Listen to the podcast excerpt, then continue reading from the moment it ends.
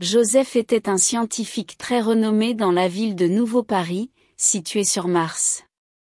Ayant une passion profonde pour l'espace, il rêvait depuis sa petite enfance de voyager dans l'univers. Un jour, Joseph a terminé son travail sur une machine à voyager dans le temps. À peine avait-il dévoilé sa création, qu'il a commencé à faire des plans pour son premier voyage.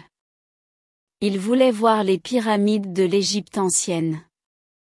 Après s'être assuré que tout était en ordre, il a allumé la machine et est entré les coordonnées de sa destination.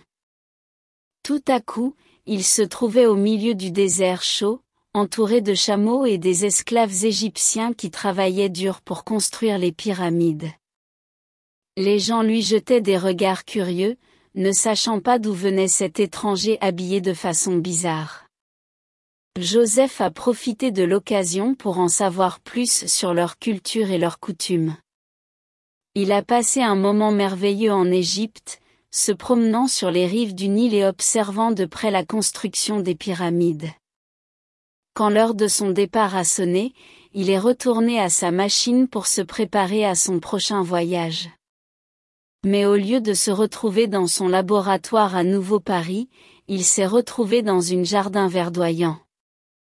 Il a réalisé qu'il avait accidentellement saisi les mauvaises coordonnées et était arrivé en Angleterre pendant l'ère victorienne. Encore une fois, il a été accueilli par des visages curieux. Malgré son erreur, il a décidé d'en profiter et a passé du temps à explorer la ville. Il a visité les marchés animés, a admiré l'architecture magnifique et a même eu l'occasion de prendre le thé avec une fine famille anglaise. Finalement, après plusieurs péripéties, Joseph a réussi à revenir à nouveau Paris. Son voyage lui avait appris une précieuse leçon, parfois, les erreurs peuvent conduire à des aventures inattendues.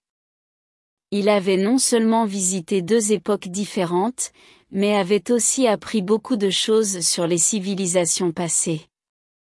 Il avait hâte d'arranger sa machine et de recommencer ses voyages à travers le temps. Mais cette fois, il a décidé d'être plus ouvert aux surprises que ses voyages à travers le temps auraient à offrir.